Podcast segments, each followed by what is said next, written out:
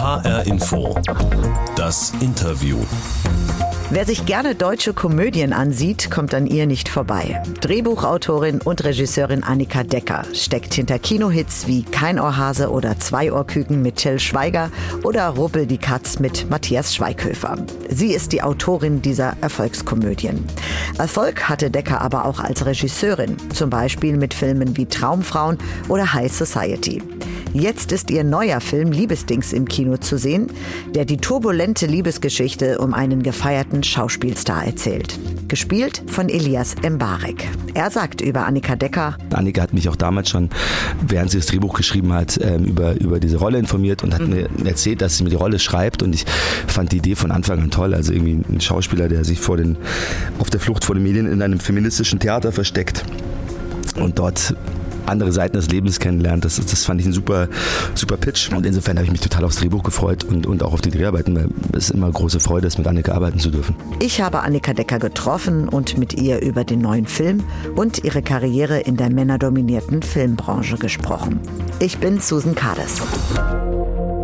Liebe Annika, wir sind ja hier in Köln, wo du Halt machst für deine Promo-Tour für den neuen Film Liebesdings. Genau. Eigentlich lebst du aber in Berlin und ursprünglich kommst du aus Hessen, richtig? Aus Hesse, ja. Erzähl ja. mal, aus der Nähe von Marburg? Also eben noch nicht mal aus Marburg, sondern aus der Nähe von Marburg, aus äh, Stadt Allendorf. Aha. Und äh, ich war neulich ganz stolz. Ich bin nämlich jetzt Mitbotschafterin von Mittelhessen. Oh. Ja, es gab cool. eine Urkunde und eine Veranstaltung. Ich bin, äh, ich weiß nicht genau, was ich jetzt machen soll, aber ich erzähle es erstmal jedem. Ich glaube, ich soll Mittelhessen würdig vertreten. Okay, also sehr schön. Und, und bist du denn manchmal noch in Hessen unterwegs? Äh, ja, super oft. Äh, ähm, ich habe da in Frankfurt äh, gute Freunde und Freundinnen. Also ich besuche natürlich jetzt, jetzt auch zum Ende der Kinotour meine Mutter in Marburg. Mhm. Ja, nee, und sonst... Ähm, wir haben äh, gute Freunde in, in Frankfurt. Da, da gibt es den äh, Künstler Tobias Rehberger. Mhm. Und äh, also überall schummel ich so ein bisschen Hessen rein, weil äh, Tobias hat äh, so einen irre tollen Oktopus-Aschenbecher äh, gemacht. eine Skulptur. Das ist ein knallblauer ähm, Oktopus, der, der, ich glaube, mindestens acht Mittelfinger zeigt. Aha. Und den fand ich so cool auf der letzten Ausstellung, dass ich gedacht habe, der braucht ein Close-up in einem Film, definitiv. Und äh, ah. den habe ich in Liebesdings untergebracht, wenn äh, Elias äh, äh, Figur sich ähm, mit der weiblichen Hauptfigur streitet, dann raucht sie ein und zwar genau in diesem Aschenbecher. Ja, und okay, und es ist von einem hessischen Künstler. Ja, von Tobias Rehberger. Ah, du hast dazugelernt, sehr schön. Ansonsten, was verbindet dich so in erster Linie mit Hessen? Ist das schon Familie und Freunde? Auf jeden Fall. Mhm. Ich glaube, ich glaube, die entspannte Art, ich fühle mich sofort wohl in Hessen. Ich, äh, ich habe neulich, hat mir jemand gesagt, das finde ich so witzig, dass die Hessen mit die einzigen waren, die während der Völkerwanderung so gut wie gar nicht gewandert sind. Und das spricht ja eigentlich für sich, oder? Es gab also, keinen Grund. so schön. Schönste aller Bundesländer. Ja, tiefenentspannt haben sie da gesessen und gedacht, nee, lohnt sich nicht. Das heißt, du hast deine Schulzeit dort verbracht? Ja. Und bist dann zum Studieren nach München gegangen? Ja. Eigentlich. Und bist dann aber im Filmgeschäft hängen geblieben, richtig? Ja, ja, so, also es gibt ja irgendwie fast niemanden, der, der geradewegs aufs Filmgeschäft zusteuert, sondern irgendwie verirrt man sich dahin und findet auch nie wieder raus, aus gutem Grund. Was war denn ursprünglich dein Plan? Äh, mein großer Traum wäre Journalistin gewesen. Ach, äh, komm. ja, Ach, wie schön. Ohne Witz, das stand in meiner Abi-Zeitung, weil ich bin neulich umgezogen, habe die Abi-Zeitung gefunden und dachte, ach ja. Da wärst du wahrscheinlich meine Kollegin beim ja, HR geworden. Ja, oh Mann, schade. Gewesen. ja, cool. Obwohl, also die, die Filmbranche gilt ja schon als Männerdomäne nach ja. wie vor. Woran liegt das, glaubst du, dass da so wenig... Weiß ich nicht. Ich, ich gucke immer, wo es Geld ist. Wo sitzen die, die übers Geld, also die, die ganz oben sind, entscheiden ah. dürfen. Und das sind also in der Filmbranche... Ja. Äh, größtenteils Männer, aber ich glaube, in Deutschland in, in allen Aufsichtsräten und ja. Vorstandsetagen sind wir sehr wenig vertreten. Die sind, äh, glaube ich, hauptsächlich äh, weiß und männlich. Aber im Film ist es ja so, dass selbst bei den Regisseurinnen weniger Frauen unterwegs ja, sind. Ja, ich glaube, wir sind unter oder um die 10 Prozent. Woran liegt das, meinst du? Weiß ich nicht, weil ich, ich glaube, es gibt teilweise so ein komisches Bild von Führung. Mhm. Also Regie äh, ist ja auch damit verbunden, dass du mit einem großen Budget umgehst, im Zweifelsfall und und und. Und ich glaube, da, das ist noch so über, so aus den 80ern, dass, dass da irgendwer stehen muss und rumschreien, damit das alles funktioniert. Mhm. Ich halte das für totalen Quatsch. Ich, also ich schreie ganz, ganz selten. Ich kann mich noch nicht mehr erinnern, dass ich jemals am Set geschrien habe. Es funktioniert auch so. Mhm, Und ähm, ja, ich, ich glaube, es, es muss und wird sich ändern, weil die Zahlen an den Filmhochschulen äh, sprechen eine deutliche Sprache. Da schließen circa 50-50 Männer und Frauen ab. Mhm. Ich habe keine Ahnung, wo, wo die 40 Prozent äh, Abgeschreckt vielleicht? ja, nee, ich, also ich, ich habe es ja auch selbst äh, erlebt die letzten 20 Jahre. Also ähm, die Entscheider haben, glaube ich, dann doch im letzten äh, die Tendenz, einem, einem äh, Mann das Vertrauen zu schenken. Aber ich, ich fände es toll, wenn eben auch Filmemacherinnen mehr äh, ans Ruder kommen, weil man sieht ja auch an Greta Gerwig etc., wie, wie erfrischend mal ein anderer Blickwinkel ist. Oder ähm, wenn man sich die Serien, die großen Serienmacher und Macherinnen äh, anguckt, Shonda Rhimes, Lena Waithe, äh, äh, was für geile Frauen. Und äh, das sind andere Geschichten. Ja. Und ich glaube, in, in jeder Hinsicht muss das Filmgeschäft äh, ein bisschen diverser werden. Weil es gibt so, so ein paar Sachen, die habe ich schon eine Million Mal gesehen und dann würde ich mal gerne äh, von der anderen Seite Ja, ja, ja. eine Geschichte haben. Und äh, dazu gehört eben natürlich, dass man äh, Leuten eine Chance gibt, äh, die äh, vielleicht äh, eben nicht. Nicht auf dem ersten Bild äh, irgendeinem äh, merkwürdigen 80er Jahre Führungsklischee entsprechen. Du hast ein paar Regisseurinnen genannt, die auch sehr erfolgreich sind, ähm, wenn jetzt vielleicht auch nicht alle in Deutschland, aber was macht eine Frau anders? Also beginnt es schon beim Drehbuch? Äh, Ich glaube auf jeden Fall. Ich, ich sage immer aus Spaß. Äh, also es, ich hatte ähm, so ein bisschen, äh, wurde mir oft gesagt, ich soll die Dialoge kürzen. Von den weiblichen, also zum Beispiel in Rubbel die Katz redet Alexandra Maria Lara in ihrer Rolle, die- da spielt sie so ein bisschen so eine überspannte, bindungsgestörte äh, Filmdiva und, ähm, und dann habe ich aber mich da immer gegen gewehrt und habe gesagt, nein, die redet zu viel. Komm mal zwei Wochen mit mir nach Hause. Dann weißt du, was viel reden ist. Ja, ja, genau. habe ich gesagt, ich komme aus einer Familie von lauter lauten Frauen, kommen zu uns zum Familienfest. Viel Spaß. Aber ich frage mich, was, okay, wir haben jetzt gerade über Drehbücher geredet, wenn man das bestimmt auch nicht verallgemeinern kann, aber was machen Frauen anders als Männer? Kann man da irgendwie sagen, die sind ein bisschen anders, sowohl als Regisseure jetzt am Set, als auch wenn, wenn Drehbücher geschrieben werden? Ähm, äh, gut, ich glaube, es ist sehr unterschiedlich. Also ich habe auch schon von sehr, sehr lauten, dominanten Frauen am Set gehört, die sehr hierarchisch äh, sind. Ähm, und ich glaube, da ist dann wieder jeder Mensch äh, verschieden, aber ich, ich glaube schon, dass, dass ich einfach komplett andere Erfahrungen im Leben gemacht habe. Als äh, Teenager, Mädchen macht man andere Erfahrungen oder als junge Frau. Und natürlich, ob ich will oder nicht, das fließt ja in meine Geschichten ein. Oder ja, ich glaube, es ist, ist der andere äh, Blickwinkel. Dann glaube ich, dass die meisten Frauen es so schwer haben, nach oben zu kommen in so einem harten Geschäft. Und also da ist mit Sicherheit eine Großkanzlei oder so nicht viel anders, dass du dann also das hätte ich mir vielleicht anders gewünscht, dass man irgendwann so, so, da erschreckt einen gar nichts mehr. Also ich würde jetzt, wenn ich meine winzig kleine Nichte angucke, würde ich ihr wünschen, dass die ähm, ganz, äh, sehr viel leichter äh, als ich ihren Weg machen kann und äh, da sehr viel weniger Widerstände sind. Also man, ich beobachte an mir schon, dass ich in manchen Bereichen auch, auch eine, eine gewisse Härte mittlerweile habe, die ich, die ich da gar nicht so gerne möchte oder wo ich wieder am Weichkneten bin. Vielleicht kommt irgendwann die Altersmilde. das dauert aber noch ein bisschen.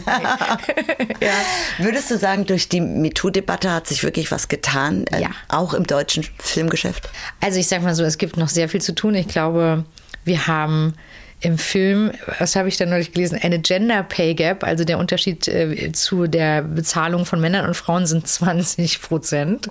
Das muss man sich echt mal reinziehen. Also deswegen, äh, die Zahlen sprechen ja für sich, aber ich finde, ähm, der Umgang miteinander hat sich schon verändert. Also es gibt wirklich gewisse Witze, die äh, nicht mehr gemacht werden. Und das ist auch gut so. Das heißt ja nicht, dass gar keine Witze mehr gemacht werden, um Gottes Willen. Aber ähm, Ja. genau die Witze, die, die ich jetzt als äh, 20-jährige Praktikantin äh, nicht so lustig gefunden habe, die verkneift sich der ein oder andere mittlerweile. Ähm, und ich glaube schon, dass der Umgang respektvoller ist oder dass, glaube ich, ähm, auch es nicht mehr so einfach ist, eine Liebesszene zu drehen, ohne das vorher richtig zu besprechen. Also und, und das kenne ich aber auch noch äh, von jeder Schauspielerin, die ich kenne, äh, die, die hat, jeder hat mindestens einmal eine Liebesszene gehabt, wo sie völlig traumatisiert nach Hause gegangen ist, mhm. weil da gar, kein, gar keine Sicherheitsvorkehrungen sind oder, oder es wird einfach nur gesagt, äh, äh, ja, zieh dich aus und mach. Mhm. Und das ähm, ist für mich auch einfach schlecht vorbereitet. Also ich bin ja Spießerin, also ich mhm. finde, also das das vorbereitet, jedes ja. Bild. Und dann haben äh, Elias und, und Luzi, habe ich mich mit beiden einzeln hingesetzt und bin da mhm. ein Storyboard durchgegangen. Und so haben wir das dann auch gedreht. Und deinem, äh, ja, also ja. Ich, ich, ja, und das ist, das hat sich definitiv verändert. Da würde jetzt keiner mehr äh, hinter der Wand hervorspringen und sagen, so, und jetzt ziehen sich alle aus. Ja, ja, ja. Ja, aber ja, also muss sich noch viel ändern. Du hast eben kurz angesprochen, Luzi und Elias, das sind die beiden Hauptdarsteller in deinem neuen Film Liebesdings. Ja. Und ähm, da hast du sowohl das Drehbuch geschrieben als auch die Regie geführt. Und da geht es halt um einen umschwärmten Filmstar, der sich verirrt, aus Versehen sozusagen in einem Off-Theater, in einem feministischen, weil er auf der, auf der Flucht war vor den Medien. Hören wir mal kurz in ein paar Szenen rein. Du siehst ja toll aus. Ich weiß. Ich bin Klitoris. Hallo, die haben sich als Tampons verkleidet und führen irgendwelche Fruchtbarkeitstänze auf. Sie ist eine Metapher für die Frau. Was ist da los bei Ihnen und der Liebe? Ich hab keinen Bock auf die nächste sinnlose Affäre. Die haben diesen Nacktfotos schon gemacht. Muss aufhören, dich so fertig zu machen. Die schockierende Wahrheit über Marvin Bosch. Das ist doch jetzt eine klassische MeToo-Situation, oder? Ich habe überhaupt nichts gemacht. Und wer ist denn überhaupt dieser Verrückte? Heiligsblechle. Das ist ja das reinste Menstruationsinferno hier. Das ist doch dieser, dieser Filmfuzzi, dieser, dieser Liebesdings. In diesem Film gibt es ja so einige feministische Momente und feministische Szenen. Ist das ein Thema, was dir so am Herzen liegt? War das Absicht, das in den Film mit reinzubringen? Ja, ich meine, jetzt kann ich es ja sagen. Also sie wird, glaube ich, nicht begeistert sein, aber, aber ich hatte in der siebten Klasse den Spitznamen Alice Schwarzer und ich dachte, das muss irgendwann mal raus. okay. Und äh, äh, ja, klar, ähm, natürlich ist es eine Komödie und natürlich soll es ein Kinoabend sein, an dem man Spaß hat, aber natürlich äh, haben mich Sachen interessiert. Zum Beispiel, wieso ist mir das peinlich, wenn man Tampon aus der Tasche rollt? Warum? Mhm. Bei einer Besprechung. Mhm. Und dann dachte ich, die beste Methode, um das zu entpeinlichen, mhm. enttabuisieren, ist doch, wir ziehen allen Schauspielern zwei Meter große Tampons an und üben eine tolle Choreografie zu Bleeding Love ein und dann ist das Ganze nie wieder peinlich. Jetzt freue ich mich immer, wenn ich Tampons kaufe. Und also, und natürlich habe ich mich auch tiefergehend äh, mit der Tabuisierung von weiblicher Lust und von all dem beschäftigt. Und mhm. also das Witzige ist ja äh, tatsächlich, dass wenn du äh, auch medizinische Lehrbücher anguckst, mhm. auch aktuelle, da gibt es noch manche, da ist gar keine richtige Klitoris eingezeichnet, nur so ein kleiner Hubbel. Und mhm. die, die, ja sowieso erst seit den 80ern hat sich jemand erbarmt, das Ding mal zu erforschen. Das muss man sich mal vorstellen. Du hast es groß rausgebracht in deinem Film. Ich dachte, für alle, die nicht wissen, wo die Klitoris ist und wie sie aussieht, setze ich sie Elias auf den Kopf. Jetzt weiß jeder, wie sie sie aussieht. Zumindest, wenn er ja. den Film sich angeschaut hat. Ja, ja. das ist mein persönlicher Ehrgeiz. um das mal klarzustellen, es ist nur eine, eine Maske, ein Kostüm sozusagen. Ein Kostüm, ein Kostüm. Aber Elias war begeistert. Äh, äh, ich weiß noch, als wir von meiner Kostümbildnerin die, diese, diesen Hut äh, bekommen haben und Elias kam zur Kostümprobe und es hat keine zehn Sekunden gedauert. Er hat sich das Ding auf den Kopf gesetzt und ja, es, es, ich finde, es sieht toll aus, wie, wie so eine Orchidee oder wie so eine Blume, ja, tatsächlich. Ja. Ich habe ja eben schon mal kurz gesagt, dass der Elias einen sehr bekannten Filmstar spielt. Ja. Was er ja auch in echt ist. Also zumindest in diesem Film ist das so und auch in echt fliegen ihm viele Frauenherzen zu. War das für dich von vornherein klar, dass du die Rolle mit ihm besetzt? Ich habe es mir gewünscht. Also ich habe äh, das Buch, äh, ich habe vor ihm zwar super cool getan, aber ich habe natürlich das Buch auf ihn geschrieben. Aha. Wollte aber nicht, dass er es weiß, weil dann, wenn man was einfach so, ein schönes Geschenk einfach so bekommt, ist es immer nicht so gut. Deswegen äh, äh, war ich vorsichtig und ähm, ich hätte, also wenn er abgesagt hätte, hätte ich definitiv äh, sehr umschreiben müssen. Mhm. Auf einen anderen Schauspieler, aber ja, Gott sei Dank hat er zugesagt innerhalb von, ich, also wir haben uns, ich habe ihm am Anfang die Idee erzählt und er war begeistert und dann habe ich in regelmäßigen Abständen ihm immer so ein kleines Häppchen mhm. gegeben und das fand er alles immer gut. Und dann kam der Moment der Wahrheit. Dann hatte ich das Buch oder die erste Fassung mhm. und mhm. dann hat er ganz schnell gelesen und zugesagt. Also in, innerhalb kürzester Zeit. Und mhm.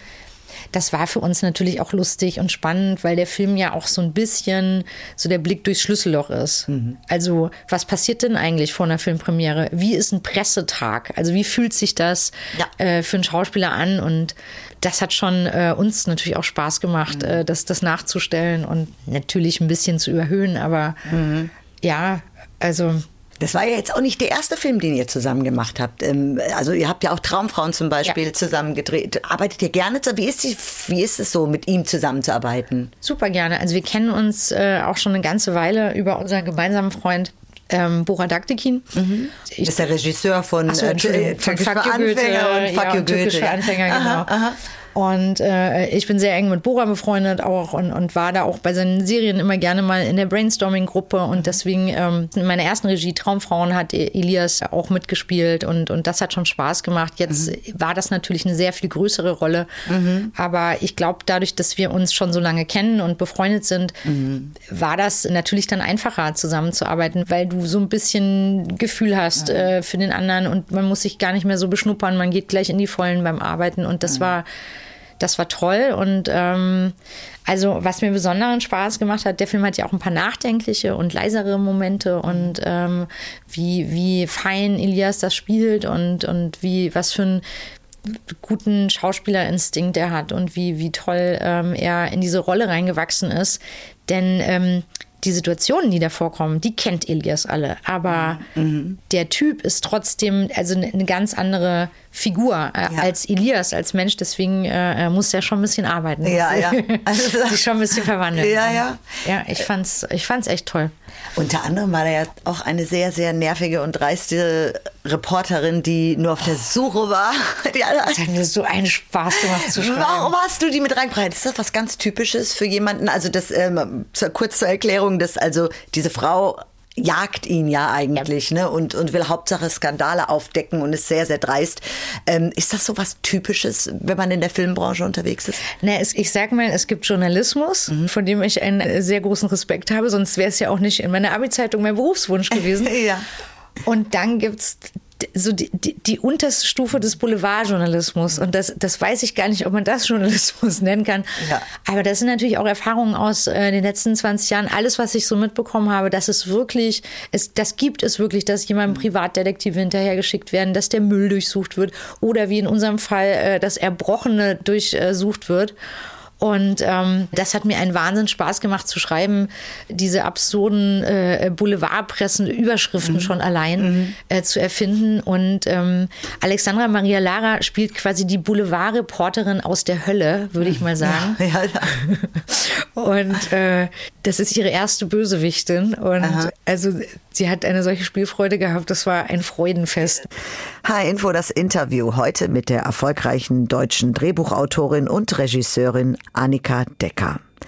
Annika, du hast auch einmal ein Buch geschrieben. Ein Roman meine ich jetzt. Kein Drehbuch, sondern ein Roman.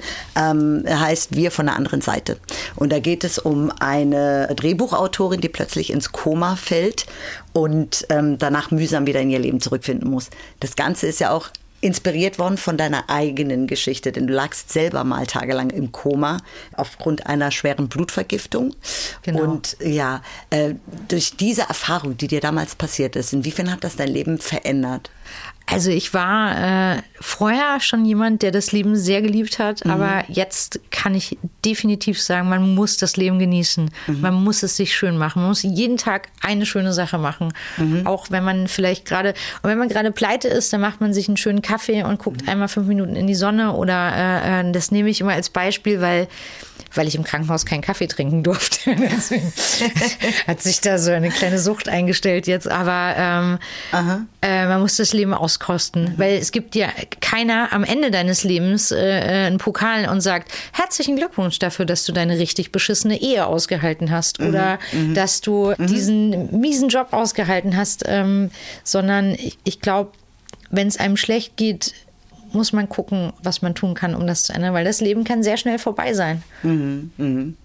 Wir kommen jetzt an dieser Stelle zu der Interviewbox. Also, das ist ähm, so eine kleine Tradition bei H-Info, das Interview. Da gibt es diese Interviewbox und da ist immer etwas drin, was mit dem Interviewgast zu tun hat. Ich gebe es dir einfach mal rüber, da kannst du es öffnen und schau mal, was da drin ist. Oh, Hase. Guck mal. Ohne Ohren. Ein kein Ohr. Ein kleiner Hase. Die Ohren sind durchgestrichen. Genau, ja. Ich dachte, bevor ich sie breche und der ganze Schokohase zusammenbricht, habe ich sie einfach mal durchgestrichen. genau. Kein Ohrhase ist einer der erfolgreichsten deutschen Filme, die es gibt. Im Jahr 2008 war es der erfolgreichste Kinofilm. Du hast die Geschichte geschrieben, die damals 70 Millionen Euro in die Kinokassen eingebracht hat, während du damals ähm, gerade mal 50.000 erhalten hast. Dagegen bist du vorgegangen und hast Till Schweiger bzw. seine Firma Barefoot äh, sowie den Filmgiganten Warner Brothers verklagt. Obwohl du wusstest, dass es sein kann, dass du dadurch auf eine schwarze Liste kommst oder keine Aufträge mehr kriegst. Dazu gehört doch eine Menge Mut. Was hat dich angetrieben? Ähm, als ich damals bei Dr. Rieber, meinem Anwalt, äh, bei einem Beratungsgespräch war, äh, weil ich mir eigentlich nicht vorstellen konnte, dass, dass ich da so, ich, ich sag's mal auf gut Deutsch, verarscht worden bin. Mhm. Ähm, hat das ein solches Ungerechtigkeitsgefühl in, in mir hervorgebracht und äh, eine ich glaube, dass das bei uns in der Kinobranche, die sehr wenig transparent ist, äh, äh, einfach auch ein strukturelles Problem ist, also nicht nur meins. Und ich habe dann sehr, sehr schnell gesagt, okay, da muss ich jetzt was tun. Und mhm. natürlich habe ich erstmal versucht, also bevor so eine Klage dann wirklich äh, eingereicht wird und man dann einen Gerichtstermin hat, gehen ja so ein paar Schreiben hin und her. Und ähm, die andere Seite hätte auf jeden Fall äh, die Möglichkeit gehabt, ähm, sich an einen Tisch zu setzen. Und ähm, aber dass das nicht passiert ist, äh, ist für mich auch ein Beweis dafür, ähm, dass der Fehler im System liegt und dass es ein bewusstes Mauern ist. Und mhm. Äh, ich bin mir auch sicher, ich stehe bei manchen Leuten jetzt auf der schwarzen Liste, aber egal, denn es geht einfach um alle Autorinnen und Autoren, ähm, es ist ein Präzedenzfall und ja. äh, das erste Urteil ist jetzt bereits rechtskräftig. Ich ja. habe äh, zwei Instanzen äh, äh, gewonnen von dieser Stufenklage mhm. und jetzt geht es in die nächste Stufe und ähm, ich, ich, ich sehe dem Ganzen sehr optimistisch entgegen. Und mhm.